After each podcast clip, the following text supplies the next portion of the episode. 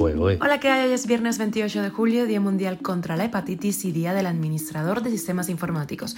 Así que si conoces uno, felicítalo. Esas son las noticias del día. Esto es Cuba a Diario, el podcast de Diario de Cuba con las últimas noticias para los que se van conectando.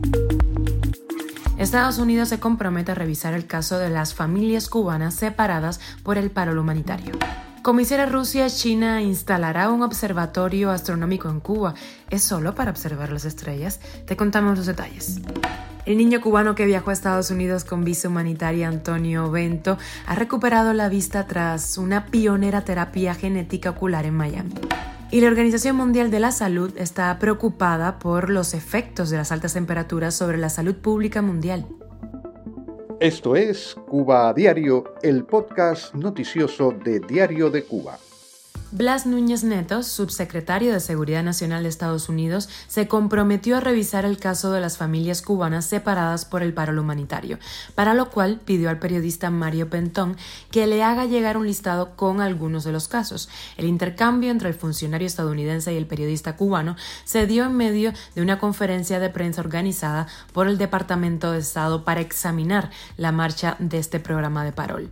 En redes sociales son frecuentes los casos de familias cubanas que se quejan de que varios miembros del mismo núcleo, que son patrocinados incluso por la misma persona, no son beneficiados con el examen de su expediente por parte del Servicio de Ciudadanía e Inmigración. De tal forma, las familias quedan divididas, pues a los que sí les llegó el parol parten desde Cuba a Estados Unidos antes de que se venzan los 90 días de vigencia del permiso de vuelo, mientras el resto de la familia queda atrás esperando lo mismo. Le sucede a matrimonios donde uno de los cónyuges ya tiene la visa aprobada y el otro no. Hasta junio de este año había 37.500 cubanos con paro humanitario. Cuba a diario. Y después de que Rusia inaugurara en enero de 2022 un observatorio astronómico adjunto al Instituto de Geofísica y Astronomía de La Habana, nuevos proyectos en esa dirección acaban de ser anunciados por la prensa de Moscú. De acuerdo con el sitio oficial Sputnik, entidades de ambos países prevén la instalación de otros dos telescopios rusos en Cuba. El observatorio será trasladado en el futuro al valle de Picaduro, ubicado al sur de Canasí, casi en los límites entre Mayabeque y Matanzas. El reporte habla de cielos oscuros en la zona, pero no menciona que su ubicación coloca al observatorio justo enfrente de la Florida, donde existen objetivos militares claves de Estados Unidos, como por ejemplo el Comando Sur. Pero llama la atención un elemento presuntamente menor, insignificante en este reporte.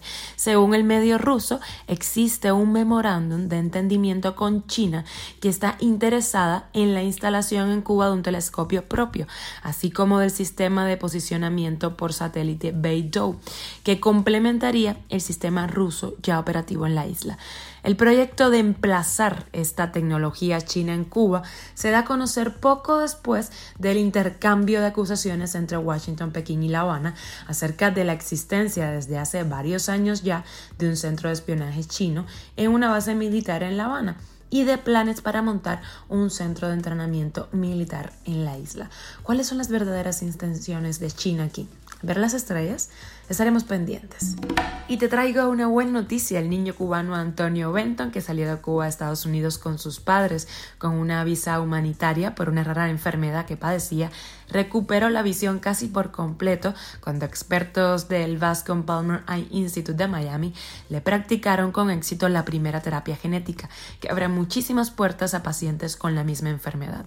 Un reporte de la agencia EFE precisó que el menor tenía una pérdida severa de la visión.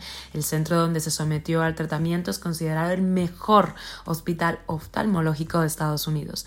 Antonio Benton ahora tiene 14 años, se fue a Estados Unidos en 2012 tiene una rara enfermedad, un raro mm, trastorno ocular y de la piel que padece de nacimiento.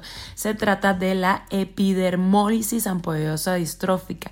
Esta condición médica es tan rara que solo la padece medio millón de personas en todo el mundo. El caso de Bento no solo afectaba su piel con la formación de tejido cicatrizante, sino también los ojos.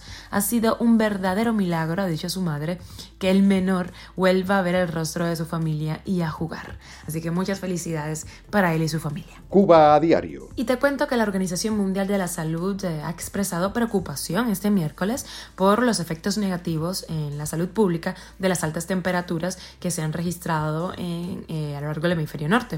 Tedros Adhanom, el director general de la Organización Mundial de la Salud, aludió a una investigación reciente que revela que durante el verano pasado en 35 países europeos, más de 61 mil personas fallecieron a causa de problemas relacionados con las altas temperaturas.